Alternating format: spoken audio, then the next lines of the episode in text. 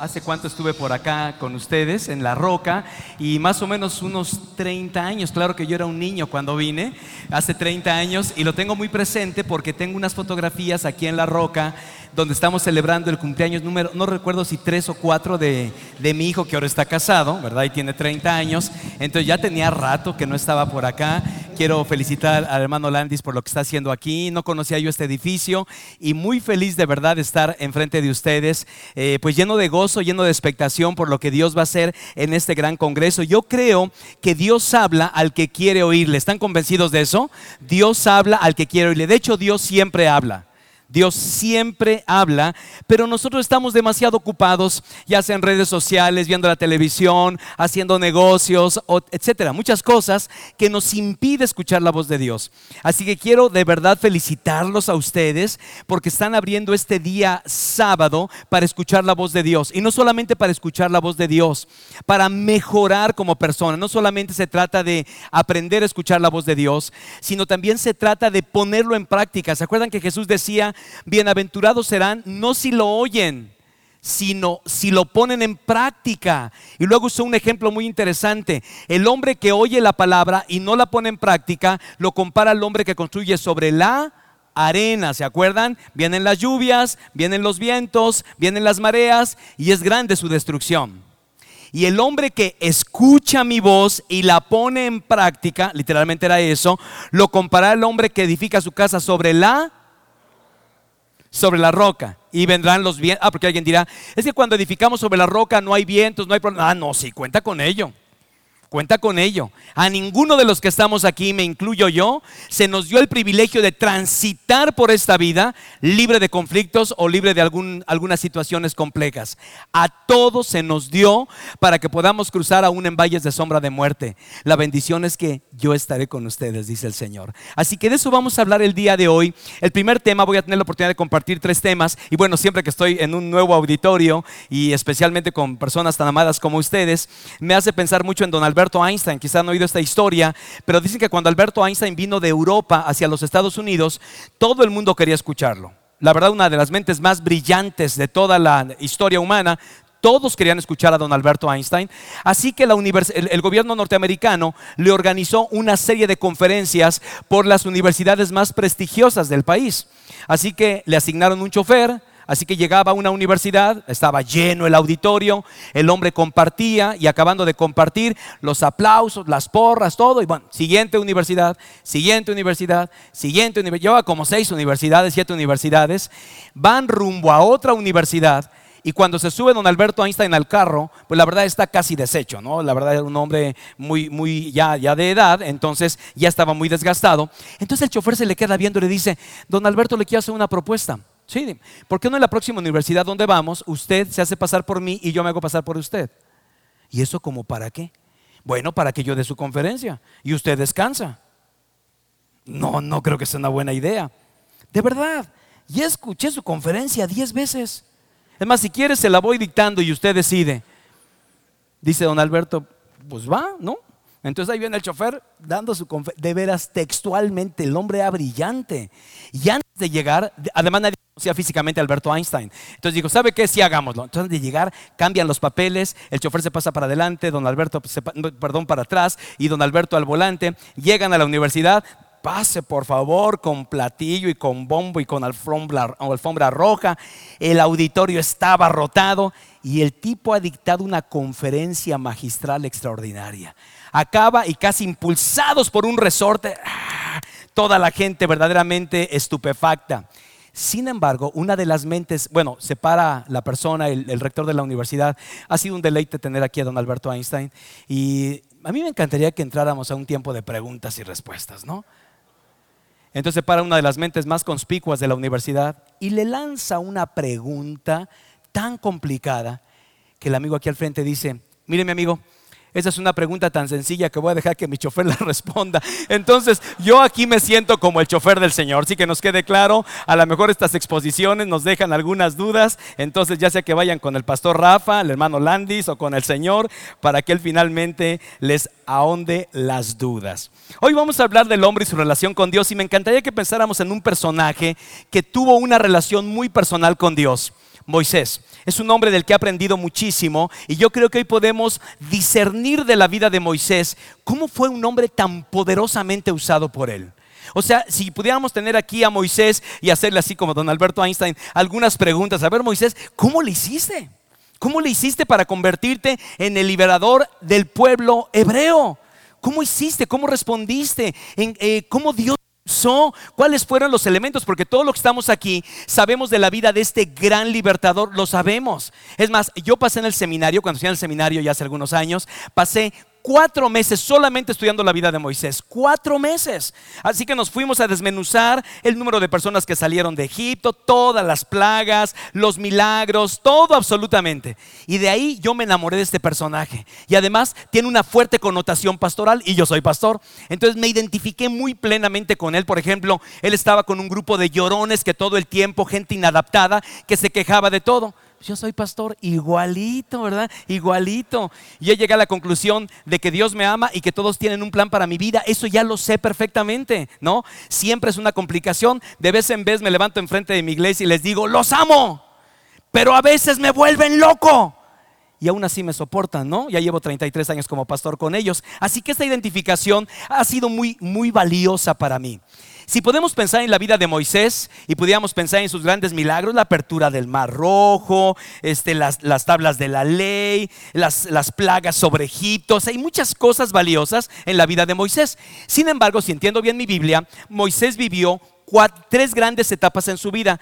Y, y, cada una de esas etapas dividida por 40 años. Los primeros 40 años estuvo como príncipe en Egipto, todos lo sabemos, hijo de papi, no tuvo ninguna responsabilidad, sencillamente era pues el nieto del faraón, el hijo de la hija del faraón. Los siguientes 40 años los pasó en tierra de Madián. Ahí estuvo básicamente huyendo como exiliado porque lo buscaba el FBI. Estaba entre los 10 más buscados de Egipto por homicidio. Y luego a los 80 años, ¿ya oyeron, eh? ¿Ya oyeron? A los 80, porque por ahí me dijeron cuando yo cumplí 40 que la vida comienza a los 40, ¿es cierto eso? ¿Qué pasó? Era su oportunidad de los cuarentones, decir, sí, claro, a los 40. Bueno, hay una canción de señora de cuatro décadas, deberían de hacer una para nosotros también. Bueno, perdón, para ustedes, porque ya tengo 57 años. Así que este hombre le empieza la vida a los 80. Todo lo que sabemos de Moisés, o sea, las grandes cosas que hoy decimos, wow, Moisés, no fue en los primeros 40 ni en los primeros 80, sino en los últimos 40. Del, 40, del 80 al 120. O sea que, amados, hay esperanza para los que estamos aquí. Por eso hay quien dice, ay, pastor, me hubieras dado esta conferencia cuando yo era chavo. Nada de eso. Hoy es el último, el primer día de, de, tu vida, de lo que vas a estar haciendo de aquí hasta que tú partas a la presencia del Señor. Así, ¿por qué Dios usó a Moisés? Entonces, quiero compartir en esta mañana como apertura que yo creo que Moisés resolvió cuatro asuntos claves que todo ser humano tiene que, que responder y que tiene que resolver. Si eres cristiano, si no eres cristiano, a lo mejor hay algunos acá que están metiéndose en la aventura de la fe, tienen sus dudas. Ese tipo de personas a mí particularmente me encanta. Nuestra iglesia está muy enfocada en alcanzar gente sin Dios. Mucho de lo que sucede en nuestra iglesia, mucho, mucho de lo que sucede, tiene que ver alcanzar a los que no conocen del Señor. Entonces les llamamos como aventureros que están, o exploradores, ¿verdad? Y a lo mejor hay aquí exploradores. Es más, a lo mejor hay aquí personas, no, no lo sé, ignoro la, audiencia, pero a lo mejor que ni siquiera creen en Dios. ¿Pero qué creen? Tienen que resolver estas cuatro cosas. Son como cuatro cosas universales que nos permiten conectarnos con Dios de una manera extraordinaria. Y estas cuatro cosas vienen en un pasaje que juntos vamos a leer. Es Hebreos, es el capítulo 11. Lo vamos a ver aquí en la pantalla. Ustedes también lo pueden seguir en sus Biblias. Hebreos 11, versículos 23 al 27. Dice la palabra del Señor así. Por la fe Moisés, recién nacido, fue escondido por sus padres durante tres meses porque vieron que era un niño precioso y no tuvieron miedo del edicto del rey. Versículo 24. Por la fe Moisés, ya adulto, renunció a ser llamado hijo de la hija del faraón. Verso 25.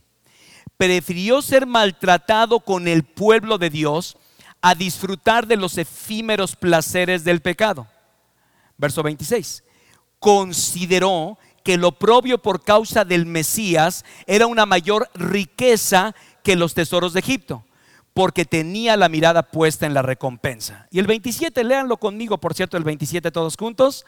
Por la fe salió de Egipto sin tenerle miedo a la ira del rey, pues se mantuvo firme como si estuviera viendo al invisible. Qué gran declaración.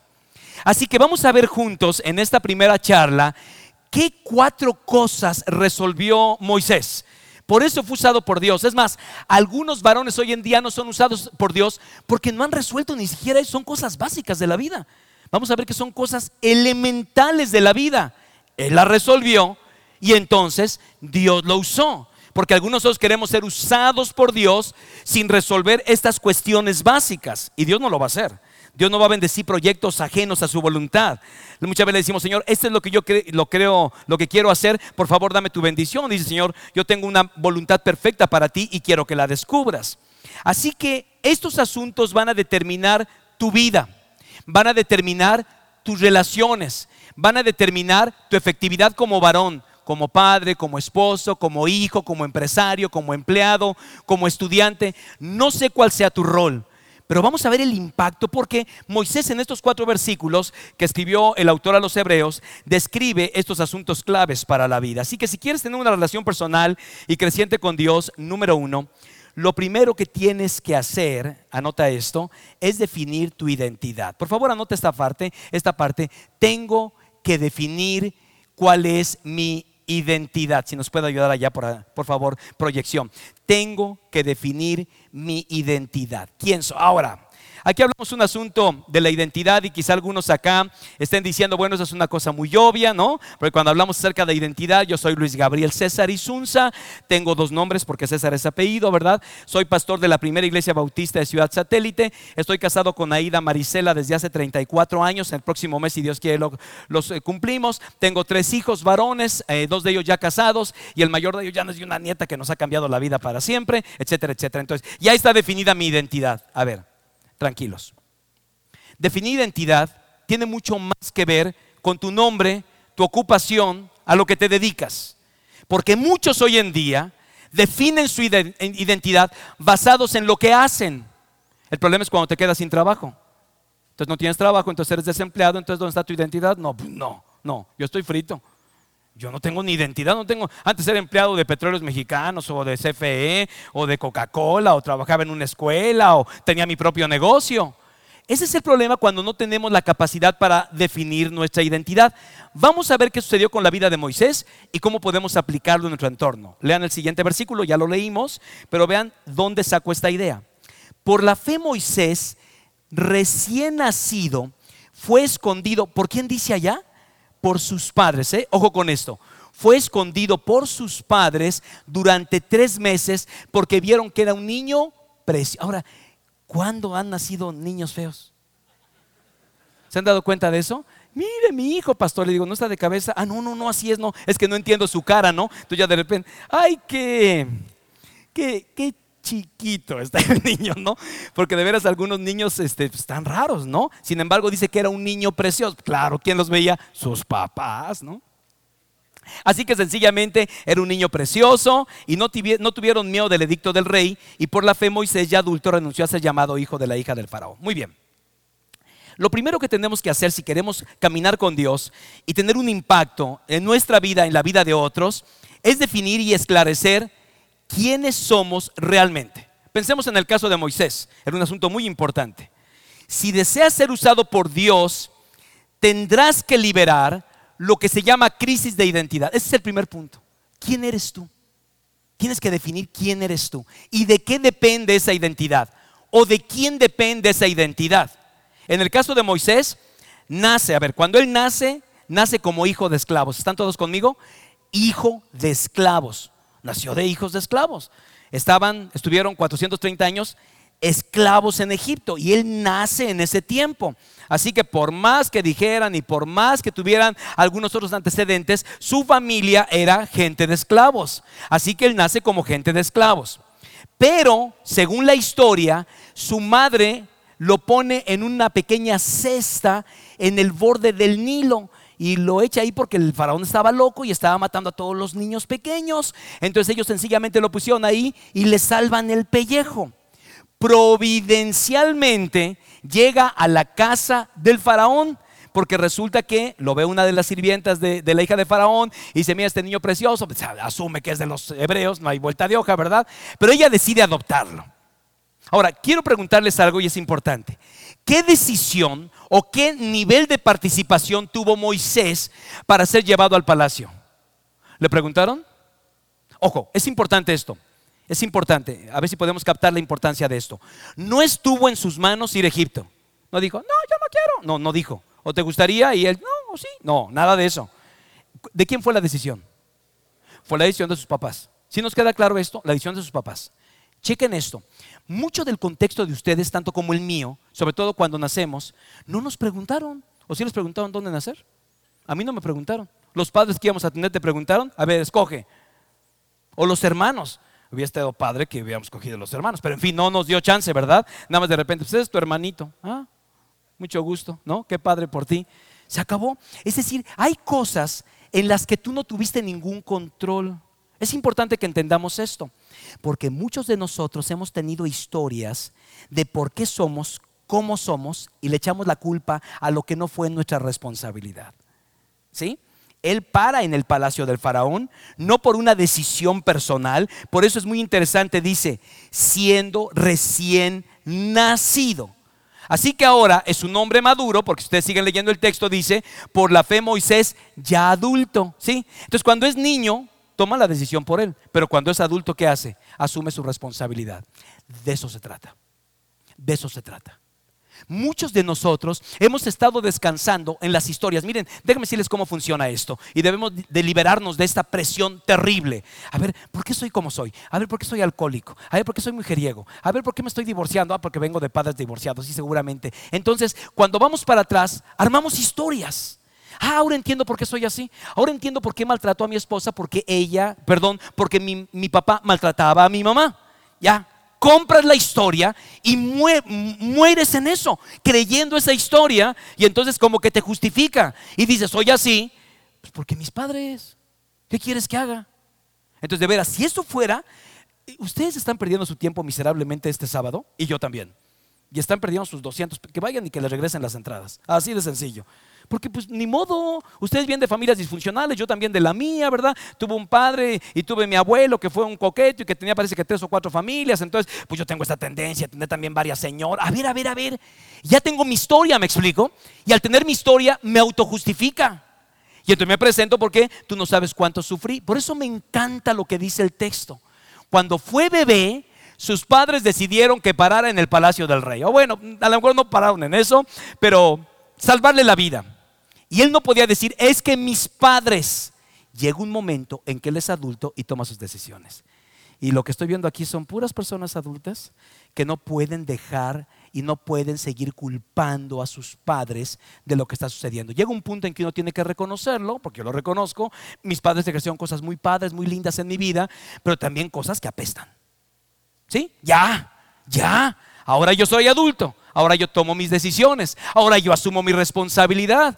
Dice la palabra, cada uno tendrá que dar cuentas de sí a Dios. Entonces no vas a poder llegar con Dios. Es que mis papás, pues yo nací en un ambiente muy complicado y nací en un barrio bravo. Por, a ver, tranquilo. Llega un momento en la vida en que eres adulto y tienes que definir esto. Por eso tuvo que definir su identidad. A ver, pensemos en las opciones de Moisés. Opción número uno. Hago de cuenta que soy hijo de la hija del faraón. O sea, sigo con esa no sé cómo llamarle, trama, drama, mentira, lo que haya sido. Entonces, ¿qué va a pasar? Si tengo y decido ser el hijo de la hija del faraón, ¿qué voy a tener? Fama, todo el dinero del mundo, lujo, todo lo que desee, fortuna, placeres y posición. Ojo, ¿eh? Fortuna, placeres y posición. ¿Qué está buscando hoy la gente en el mundo? Lo mismo, no ha cambiado nada el mundo de Moisés, ¿eh? Placeres, fortuna y posición. Segunda opción, admito mis raíces como hebreo, soy hijo de esclavo. ¿qué va a pasar conmigo? Pues esclavitud, trabajos forzados, complicaciones, eh, maltrato, cosas terribles en mi vida. Entonces, cualquiera acá Está pensando, a ver, ¿qué, qué decido? Pues decide lo correcto, ¿no? Lo correcto sería pues, que te vaya bien en la vida. Hay gente que lucha toda su vida para tener un poco de dinero, fama y prestigio. Sin embargo, él siendo adulto, y esa es la primera razón por la cual él empezó a caminar con Dios y por la cual Dios lo usó, es porque fue un hombre de integridad. Decidió no vivir una mentira. Y si hoy en día tenemos un grave problema en el mundo a través de las redes sociales, es precisamente que la gente finge todo el tiempo. Por ejemplo, una persona se queda sin trabajo y pone en su face hashtag buscando nuevos horizontes. Bájale, te corrieron del trabajo, ponle ahí hashtag me corrieron. Pero no, ¿cómo, cómo me corrieron? No, buscando nuevas oportunidades, ¿no? Incursionando en, el, en otros mundos. Todo el mundo está fingiendo hoy en día. Estamos tratando de dar una imagen que no tenemos. Y en el caso de Moisés, eso no fue un problema. Asume su responsabilidad, rechaza ser alguien que no era, rechaza vivir una mentira, toma una decisión y esa decisión afectó el resto de su vida. Piensen por favor, ¿qué hubiera pensado si él dice, hago de cuenta como que, pues sí, soy un egipcio y trabajo bajo el sistema, digámoslo así, ¿no? Porque todo el mundo lo hace. En las empresas todo el mundo. Si es una empresa que tiene un ambiente tóxico y todos roban, pues tú vas a venir conmigo, pues robé, pastor, porque todo el mundo roba. Es decir, sigo el sistema, ¿verdad? Sin embargo, él dijo, no lo haré. No hay como volver atrás. Dios me hizo con un propósito. Y uno de los mayores problemas que explican la razón de estrés en la vida es que tratamos de dar una imagen que no somos en realidad. Eh, eh, una persona que vive así, un varón que vive así, no puede tener una comunión estrecha con Dios. Tú tienes que definirte como lo que eres en realidad. Una persona hecha a la imagen de Dios, con un pasado, con una historia, puede ser muy buena, puede ser muy mala, pero que siendo adulto, tú tomas tu propia responsabilidad. El punto es el siguiente. Dios te hizo para ser tú mismo.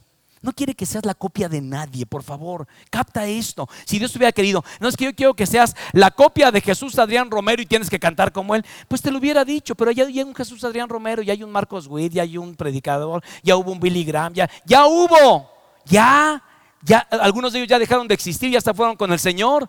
Dios te hizo como una persona única, con talentos, habilidades, formas especiales. Ni siquiera unos gemelos son iguales, querido tienen historias diferentes, tienen ADN diferente. Eso tiene que ver que Dios quiere usarte. Para eso fuiste creado. Hay un gran pasaje que yo disfruto muchísimo de mis salmos favoritos, Salmo 139, anótalo por favor, versículos 15 y 16. Mis huesos no te fueron desconocidos cuando en lo más recóndito era yo formado, cuando en lo más profundo de la tierra era yo entretejido. Vean lo que dice el texto. Tus ojos vieron mi cuerpo en gestación. Y luego me encanta la siguiente frase todo que dice allá, y ya estaba. ¿No te parece maravilloso que Dios escribió hace 57 años cuando estaba yo en la pancita de mi mamá? Un día va a estar este muchachón predicando en la roca a los varones. Ya estaba escrito. Esto ya estaba escrito. Entonces quiere decir que todo caso de aborto es un atentado contra el plan de Dios. Así, ¿eh?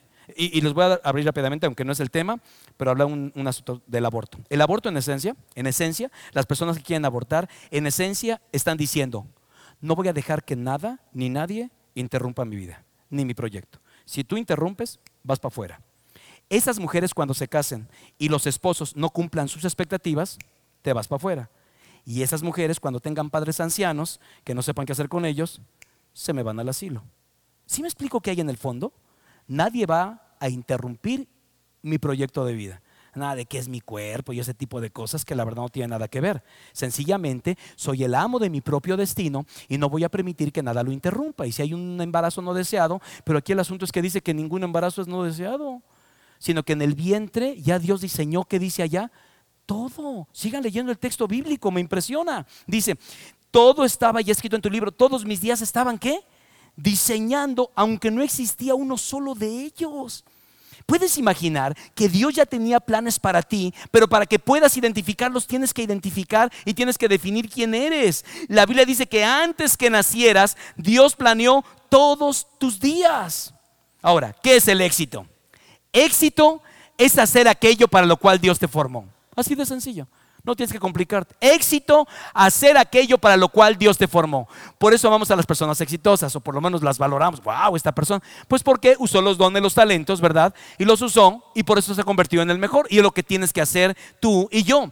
Ser lo que Dios me hizo ser. No intentar ser otro.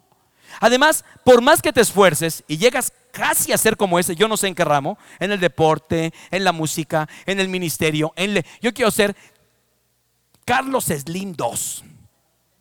Y estoy empezando con un puesto de paletas, ¿no? Está bien, maravilloso. Pero empieza con tu puesto de paletas y dice, tú, ya hay un Carlos y es ese. Y por más que te esfuerces, serás la copia. Y la copia al carbón, ni siquiera original.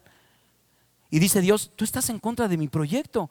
Tú tienes que definir quién eres. Así que la primera cuestión básica es definir quién soy. Moisés dijo, yo soy hijo de hebreos. Y por eso Dios lo usó. Porque decidió vivir o no vivir una mentira. Segunda cosa, si quieres caminar con Dios y ser usado por Él, en segundo lugar tienes que admitir tu responsabilidad. Tienes que admitir tu responsabilidad. Anota por favor esto, tengo que admitir mi responsabilidad. Esa es la segunda cosa que tienes que hacer. No solamente tu identidad, tu identidad en Cristo, sino también aceptar tu responsabilidad. Vamos a ver la siguiente frase, el siguiente versículo. Y vean todos los verbos. Me encantaría que llegando a casa agarren su Biblia y subrayen todos los verbos. En el, en el primer pasaje que acabamos de leer, encontramos que siendo ya adulto, ¿no? Renunció.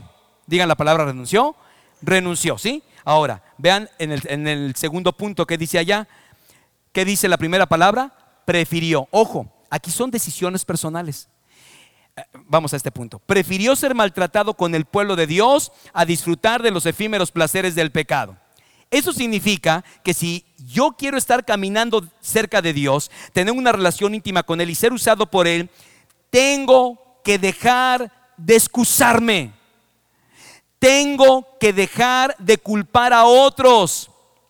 Tengo que dejar de verme a mí mismo como una víctima. Miren, a ver, a ver, vamos a detenernos aquí un rato. No se están de acuerdo conmigo. Yo soy mexicano por adopción, por nacimiento, por todas las maneras y formas. Nací en México, amo a mi país, pero hay cosas de mi país que no me gustan. Una de ellas es que somos un pueblo de víctimas.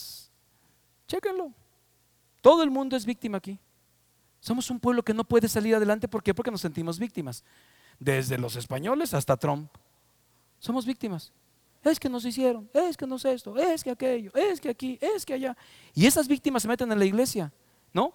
Y en lugar de ser liberadas, siguen siendo víctimas. Y están buscando a quien. Una víctima es que le echa la culpa a alguien, ¿no? Y la verdad es que todos tenemos oportunidad de echarle la culpa a alguien. Yo puedo culpar a mi papá, yo puedo culpar a mi mamá, yo puedo culpar al sistema, yo puedo culpar al pastor, yo puedo culpar a todo el mundo, a las circunstancias. Y la gente se ahoga en un mar de autocompasión chupándose las heridas. Nadie sube. A ver, tranquilos varones. Si voy a ser usado por Dios, debo dejar y renunciar al papel de víctima. Eres un hijo de Dios. La Biblia dice que estás sentado, no que estarás, sino que tú y yo estamos sentados en lugares celestiales con Cristo Jesús. Eso no lo va a cambiar nadie, aunque venga alguien, tú eres una basura. Eso no me importa, porque no vivo para la aprobación de los demás. Vivo para el público de un solo espectador y ese es el Señor. Cuando tú empiezas a hacer eso, va a haber un, un gran descanso en ti.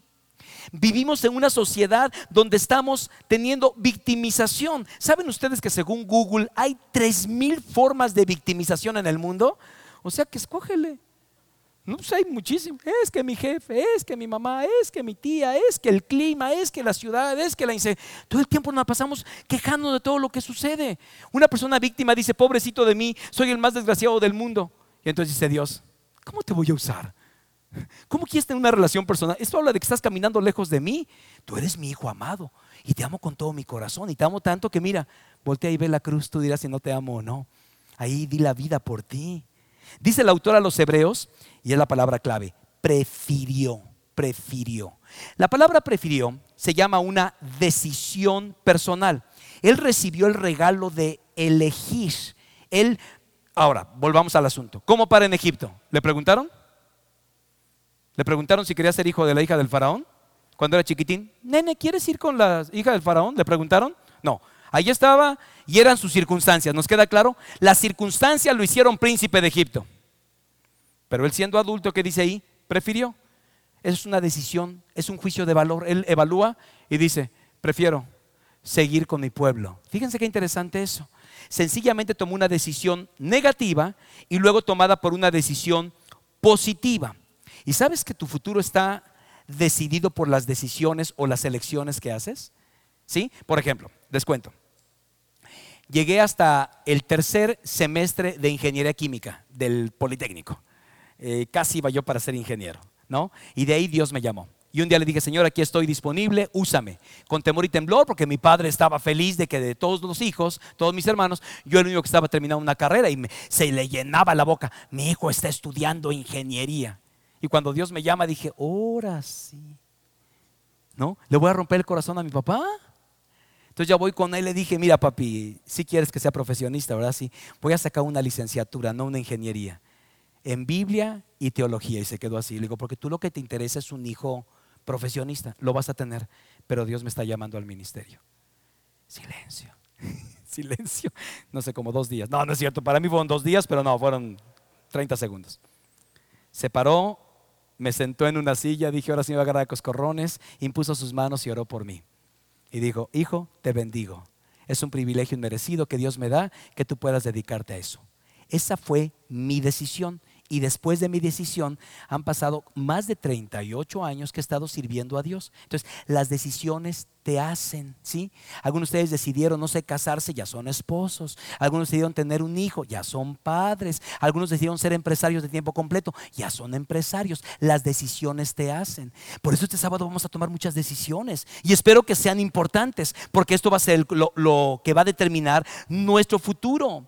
Vamos a ver en el versículo 24 Moisés rechazando. Dice que rehusó ser hijo de la hija del faraón. Esa es una decisión negativa. Pero lo que asumió, asumió los riesgos de ser parte del pueblo de Israel.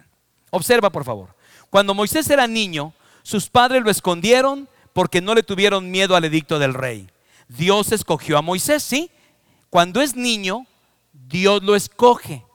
Cuando es adulto, Moisés escoge a Dios. ¿Sí captamos el punto? O sea, cuando es niño, y ahí va para aquellos que muchos, no, es que mis padres, yo fui a la iglesia, la gente me dice, a mí me bautizaron mis padres cuando yo era niño, en la fe católica. Y yo digo, todo el respeto que me merecen tus papás, todo absolutamente. Y sé que fueron sinceros y a lo mejor es parte de la tradición, pero era la fe de ellos, no la tuya. Porque la fe con Dios es tan personal como el cepillo de dientes. Tú no puedes vivir la experiencia espiritual de otros. Yo no puedo decir, ay, pues Dios me usa porque mi esposa es una mujer de Dios. No, mi esposa tiene una responsabilidad personal de acercarse a Dios. Mis hijos también. Mis hijos no pueden decir, ay, Dios me ama muchísimo y seguramente aunque ande en pecado, Dios me va a bendecir porque soy el hijo del pastor. ¿Y eso qué? Si dicen que hijo de pastor, lo peor, ¿no? Porque se junta con los hijos de los diáconos, obviamente, ¿no? Entonces, bueno, por eso se los dejo ahí de tarea, ¿no? Piénsenlo, por favor. Por la fe Moisés ya adulto renunció a ser llamado hijo de la hija del faraón Así que una de las señales de madurez emocional y de que estás caminando con Dios es cuando dejas de culpar a los demás por tus problemas. Porque si andas culpando a las personas, hay una palabra para eso, se llama inmadurez. De veras, ya basta, ¿eh? Ya basta, se los digo con todo mi cariño. Es que mi, ya basta, asume tu responsabilidad. Dice la palabra en Romanos capítulo 14, cada uno de nosotros tendrá que dar cuentas de sí mismo a Dios. No vas a decir, a ver, y tu cuñado, a ver ¿cómo, qué tan malo. Y pues, pregúntale a mi cuñado, ¿yo qué? Cada uno asuma su responsabilidad. Cuando crece Moisés se niega a seguir dando disculpas y dijo, yo no tuve la elección en esta situación, no le pedí a mi madre que me colocaran en la canasta en el Nilo, no le pedí a la hija del faraón adoptarme, eran situaciones que estaban fuera de mi control. Pero ahora, siendo adulto, yo decido seguir el camino de Dios. ¿Nos queda claro eso? Si tienes y quieres una relación personal con Dios, tendrás que, definir no solamente tu identidad, sino también tu responsabilidad. Esto me habla a dos, cosas importantes antes de, antes de ir al tercer punto. Es importante esto. No puedes culpar a otros por la dirección de tu vida. Y vamos parándolo aquí, ya parándolo, ya, ya. Que haya un parteaguas, un punto de inflexión, ya no puedo culpar a otros por la dirección de mi vida. Es exactamente a lo que la sociedad te diría. Eres un subproducto de la cultura. Ya bájale con eso. Ya bájale con eso. Tú no puedes estar culpando. Es más, te voy a decir algo. ¿Sabes qué tan cerca puedes estar de Dios? Tan cerca como tú quieras. es que tú no conoces a mi papá, ni lo quiero conocer. No me interesa. Te conozco a ti, Dios te trajo aquí, a ti. Y esa es tu responsabilidad. Y tú no puedes decir, es que mi papá, es que mi esposa, es que el pastor, es que la iglesia. Deja de ser víctima, por favor. La sociedad te va a dar todo tipo de razones para justificar lo que lo eres. Pero soy un borracho. Pues porque en toda mi familia, puro briago. Pues, ¿Qué, esperaban de mí? Ya tienes tu historia, ¿te das cuenta? Ya tienes tu historia, entonces tu historia te justifica. Entonces te conviertes en un alcohólico, ¿por qué? Porque hay una historia que te justifica. Por eso digo, si eso no puede cambiar, si en Cristo no hay renovación de vida, cerremos este lugar y hagamos un Six Flags o algo aquí. Yo creo que más dinero sí nos dejaría. ¿eh? Y segunda cosa, no puedes vivir el compromiso espiritual de otras personas. No puedes vivir el compromiso espiritual de otras personas. ¿sí? No puedes estar acá. Ay, pues yo vine al Congreso porque me mandó mi esposa. A ver, a ver, ya baja eso. ¿eh? Y sé que algunos están así por eso, ¿no? Pero bueno, y está bien, que por lo menos eh, hicieron caso y eso es maravilloso, ¿no? Pero tienes que asumir, asumir tu responsabilidad. ¿Qué tan lejos, qué tan cerca estás de Dios? ¿Me dejas decirte qué? ¿Qué tan lejos o qué tan cerca? Tanto como tú quieras. Tanto como tú quieras. No puedes culpar a nadie ni puedes vivir la vida espiritual de nadie más. Anota el texto que he estado leyendo, que he estado repitiendo, Romanos 14, 12. Romanos 14, 12. Así que cada uno de nosotros tendrá que dar cuentas de sí a Dios.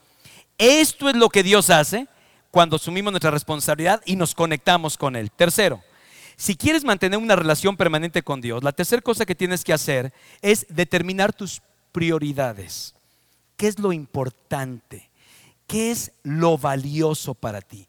¿Qué son tus prioridades? Y esto fue exactamente lo que hizo Moisés. Sigamos leyendo el texto bíblico. Dice la palabra del Señor. Consideró, ¿ya vieron todas las palabras? Primero renunció, luego prefirió. Ahora, ¿qué palabra dice ahí? Consideró, ¿sí?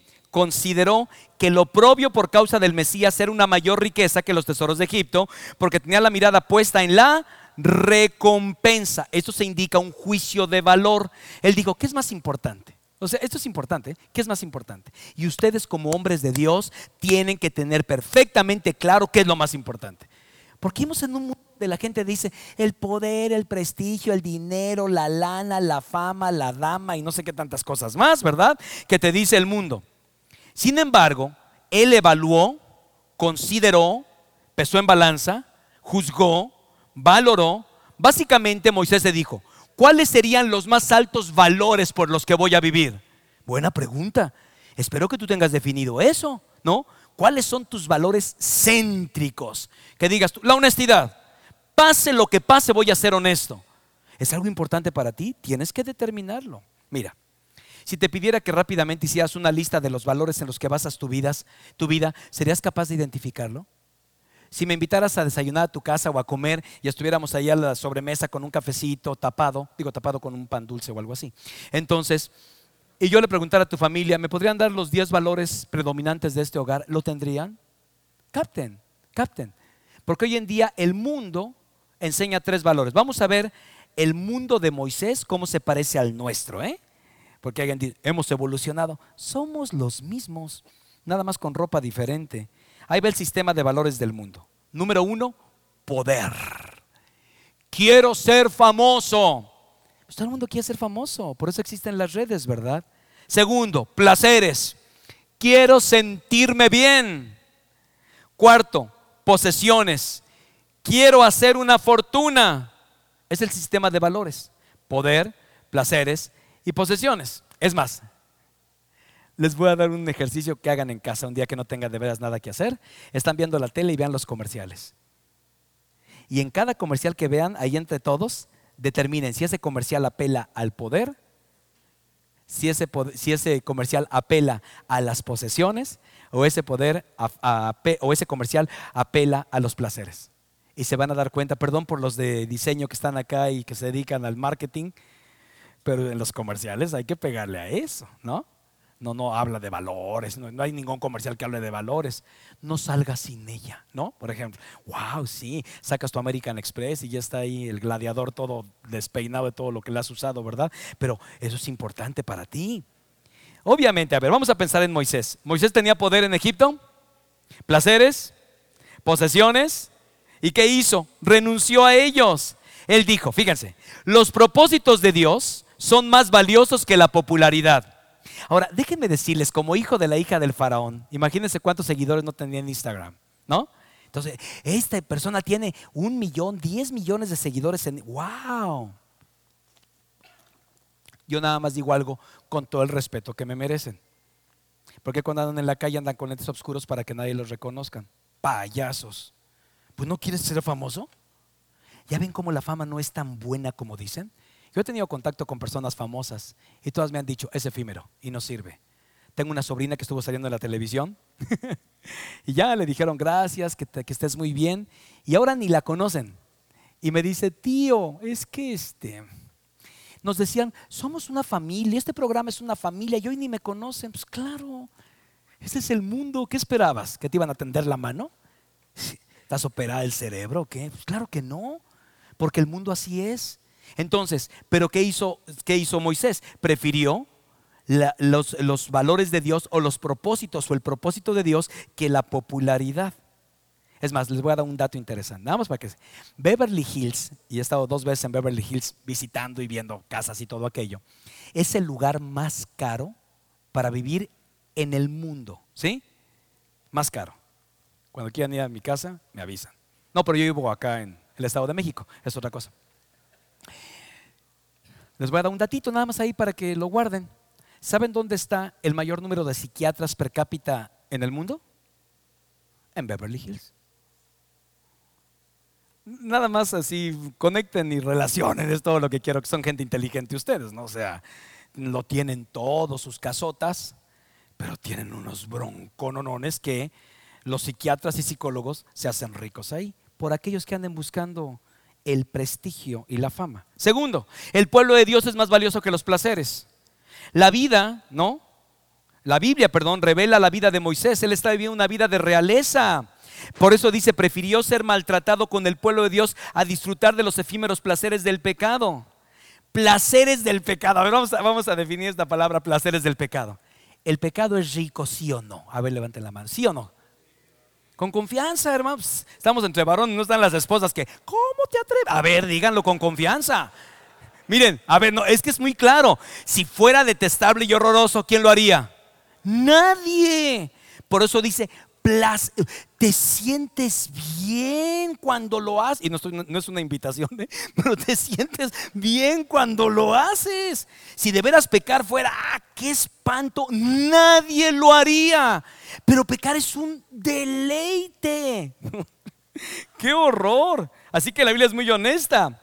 Pero son de poca duración. Es como una droga. Poca duración, te da satisfacción. Fíjense cómo funciona el diablo esto es maravilloso, ¿por qué no te metes en eso? Y ahí te metes. Y ya que te metes, eres un mugroso. ¿Cómo, ¿Cómo te atreviste? Tú que eres ahí el líder de alabanza, tu iglesia. O sea, de veras, qué tipejo eres, ¿no? Y otras cosas. Así es, así es. Te revuelcas y de repente no me puedo acercar a Dios, obviamente, por lo que he hecho.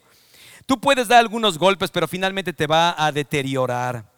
Exactamente lo que debemos de hacer y pensar, es más valioso el pueblo de Dios que los placeres. Y en tercer lugar, la paz de Dios es más valiosa que las posesiones. De verdad, de verdad. Consideró que lo propio por causa del Mesías era una mayor riqueza que los tesoros de Egipto. Los placeres del mundo, veníamos platicando con tres queridísimas personas, que a uno de ellos tenía muchísimos años de no verlo, gracias a Dios, Omar, andas por ahí, que Dios te siga bendiciendo. Y hablamos acerca de las posesiones, la verdad, y de, y de cómo la gente quiere encumbrarse, y hoy en día la gente cada vez está más, eh, más temerosa, ¿no?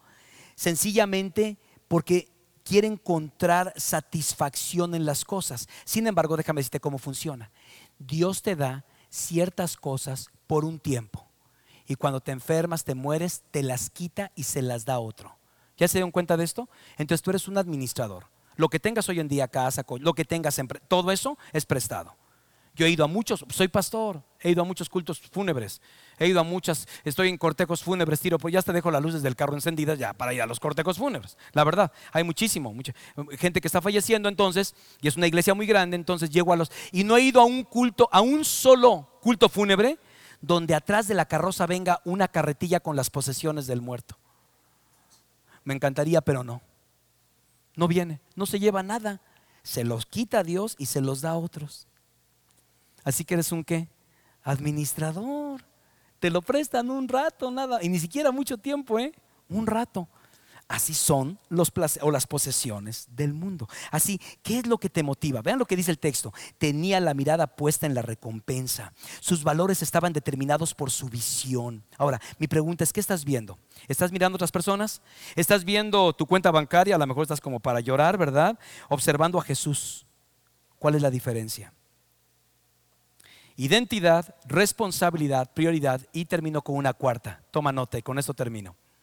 Si quieres ser el varón que Dios quiere conectado con Dios, tienes que escoger tu autoridad. En pocas palabras, ¿quién manda? ¿Quién manda? Vamos a ver qué dice el texto. Por la fe salió de Egipto, ¿qué dice allá? Sin tenerle miedo, ¿qué? A la, ese es importantísimo, ¿eh? Sin tenerle miedo a la ira del rey, porque se mantuvo firme como si estuviera, ¿qué? Viendo al invisible. Moisés fue usado por Dios, caminó cerca de Dios y la razón por la cual Dios lo escogió es que decidió quién iba a estar en el control de su vida, para quién iba a vivir. Era el público de un solo espectador. ¿Para quién iba a trabajar? El apóstol Pablo decía, ¿ustedes creen que quiero ganarme la aprobación de las personas? Así dicen Gálatas, ¿eh? Si ustedes piensan que quiero ganarme la aprobación de las personas, no sería siervo de Cristo. Yo pregunto, ¿para quién quieres vivir? ¿No? Porque a menudo somos adictos a la aprobación. Y me vestí bien, y lo hablé bien, y lo dije bien, y canté bien, y, me expresé bien, y, y estamos pensando en las personas. Eso es engañoso. Yo aprendí otras cosas en mi ministerio, se las dejo ahí en corto plazo. No puedes agradar a todos, eso lo escribo en el libro Liderazgo Peligroso.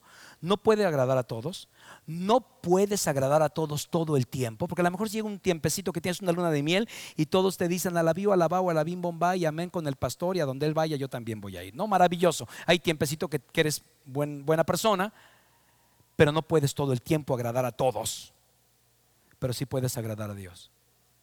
Eso toca a ti. Y es exactamente de lo que se trataba. ¿A quién iba a agradar él? Y Moisés definió esto. Jesús afirmó una, una gran declaración en Mateo 6:24. Ninguno puede servir a dos señores. Ahora, quiero que por favor vean, ninguno puede, aunque lo quieras. ¿Qué dijo Jesús? No se puede. No dice no se debe. ¿No? Jesús no dijo, no deberían servir a dos señores. ¿Qué dice Jesús? No se puede. O sea, si tú dices, es que el dinero y hacer fama y, tener los recursos y todo eso, ah, pero también amo a Dios con todo el corazón, dices, tranquilo, tranquilo, defínete, pero no puedes con los dos. No se puede. No es que no quiera, no es que no sea posible, sencillamente no se puede, porque dice odiar a uno y amar al otro, o se dedicar a uno y despreciar al otro. No puedes tener dos señores. Entonces es un asunto de con quién vas a tratar en tu vida. Déjame decirles algo rápidamente, me, me estoy yendo al final de mi charla. En Egipto, el faraón en sus días no era el presidente de la república, no era el que por democracia del pueblo llegaba a tomar la responsabilidad de los destinos de la nación. Nada de eso, ¿eh? nada de eso. Déjame decirte, en tiempos de Egipto, el faraón era el soberano Señor sobre la tierra y su humilde servidor, casi, casi como que el soberano Señor. Cuando Faraón decía, ¿lo haces? Lo haces, papá. O sea, no es, no te estoy dando como una sugerencia. Era el Señor. Cuando Faraón decía algo, todos temblaban. Menos uno. Uno. Que dijo, yo no, yo decido quién manda en mi vida y no es ese Señor. De los ojitos tatuados. Yo defino, sí, porque así está, véanlo por favor en las películas, ¿no? Yo defino mi vida por el poder de Dios. Él decidió quién mandaba en su vida. Y eso tienes que decidirlo tú. Faraón era el Señor absoluto de Egipto, menos para Moisés. Él dijo, obedezco a una autoridad mayor. Voy a vivir mi vida para alguien que verdaderamente valga la pena. Ahora, ¿estás haciendo eso? ¿Quién es el número uno en tu vida? Recuerdo que un siervo del rey Carlos V, esa historia me apasionó, hace muchos años la leí, pero dicen que había sido un rey que le había, había sido un siervo que le había servido así, incondicionalmente todos los días de su vida. Y un día este hombre ya, ya anciano está casi a punto de morir. Entonces el rey, imagínense, el rey Carlos V, dicen que desciende hasta su crujía donde vivía el sirviente aquel y ya llega y se pone cerca, el hombre estaba tendido en una, en una cama y entonces le dijo, tú has sido un siervo muy fiel conmigo y aquí está tu rey, que desciende hasta tu aposento para decirte, pídeme lo que quieras, que yo te lo daré. Y el hombre con mucho trabajo abre los ojos y le dice, rey, un día más de vida. Dicen que el rey quedó helado. Yo no puedo darte eso. Y el siervo dijo, qué miserable he sido. Servir toda mi vida a alguien que ahora no tiene la capacidad de responder a mi necesidad. ¿Quién manda en tu vida? ¿Quién manda? ¿Quién toma la última decisión en tu vida? No solamente te puede dar un día de vida, te ha dado la vida eterna, querido. Así que tú y yo podemos vivir esa completa seguridad. Y una de las razones por las que Moisés fue usado por Dios y caminó por Dios es porque nunca desistió. Yo creo salvo la mejor opinión de ustedes, que es uno de los hombres con mayor perseverancia en la historia. Imagínense todo lo que resistió. Diez plagas que vinieron sobre Faraón, millones de personas inmaduras espiritualmente, bebés llorones en el desierto, personas inmaduras que se convirtió en un dolor de cabeza, una perseverancia increíble. Dios les dijo, yo los llevaré. Y Moisés tuvo que esperar 40 años en el desierto, en un retiro personal, otros 40 vagando por el desierto con millones de bebés siguiéndolo. Esperó 80 años para ver la promesa cumplida. Eso se llama resistencia. ¿Cuántos de nosotros nos rendimos que porque pues ya nos quedamos sin trabajo, alguna cosa, y ahí decimos, ya se acabó nuestra vida, porque no hemos definido nuestra identidad, nuestra responsabilidad, nuestros valores, qué es lo más importante y quién manda en nuestra vida? Piénsalo, por favor. Asunto de identidad. No seré la copia de nadie ni voy a imitar a nadie. Me voy a inspirar por personas. Hay personas que a mí me inspiran y yo los veo como mentores, pero no quiero ser como ninguno de mis mentores, porque yo soy único, al igual que tú. Segundo, responsabilidad. Dejaré de culpar a los demás, ya, ya deja de culpar. Sé, lo suficientemente hombre, porque invitaron a un evento de varones, ¿verdad? Para que no uses tu pasado como una disculpa, para no hacer nada por tu futuro voy a dejar de verme como una víctima a mí mismo, ¿verdad? De las circunstancias. Voy a aceptar mi propia responsabilidad. Voy a elegir cómo responder a las injusticias de la vida. Voy a sentarme y voy a definir qué cosas son valiosas para mí. Y finalmente voy a determinar quién es el número uno en mi vida. Pensémoslo por un momento. Yo les dije que Moisés tuvo tres grandes etapas en su vida. La primera etapa, príncipe de Egipto. Y llega un momento en que él tiene que decidir, yo no soy príncipe de Egipto, por favor, es una mentira. Aquí mi acta original pues dice hijo de esclavos, eso soy, y eso seré. Y dice Dios, yo uso a la gente que define eso. Piensen por un momento, ¿cuál hubiera sido el futuro de Moisés si él hubiera vivido esa mentira? ¿Saben a qué hubiera aspirado? A ser una momia. piénsenlo, piénsenlo cuando yo sea grande y muera, me encantaría ser una momia en egipcio. Yo no sé si tú ves eso así como futuro, o sea, de libertador del pueblo judío a momia egipcia. Y la gran pregunta es, ¿qué vas a decidir tú? ¿Qué tan cerca estás de Dios como tú decidas hacerlo? Inclina tu rostro y cierra tus ojos. Ese es un buen momento para orar para venir delante de Dios y decir, Señor, la relación más importante que debo tener en esta vida es contigo. Si la has descuidado, ve con Dios en oración. Él te conoce, ¿no? Si has estado fingiendo, si has estado tratando de, dar una imagen de alguien que no eres, Dios también lo conoce. Pídele perdón por eso. Si has estado culpando a las personas de tu infortunado destino, ya basta, ya, hoy, ya. Le dice al Señor, Señor, yo soy tu Hijo amado, estoy sentado en lugares celestiales con Cristo Jesús. Tú me has dado dones y talentos únicos, una personalidad única y sé que quieres usarme. Voy a dejar de culpar a los demás y hoy en el nombre de Jesús asumo mi responsabilidad. Voy a vivir para ti. Mis valores más altos serás tú. Y la autoridad máxima en mi vida serás tú, Jesús. Si ese es el anhelo de tu corazón, a mí me encantaría que te pusieras de pie en tu lugar y me dejes terminar con una oración. Yo ya estoy de pie, yo soy el que le digo al Señor, voy contigo en esto, Padre. Gracias, Señor. Gracias por tu palabra.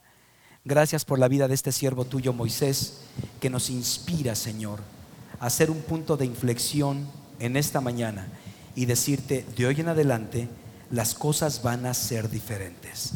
Hoy, Señor, en el nombre de Jesús, nuestra identidad queda definida porque somos tus hijos amados y porque hoy estamos sentados con Cristo Jesús en lugares celestiales.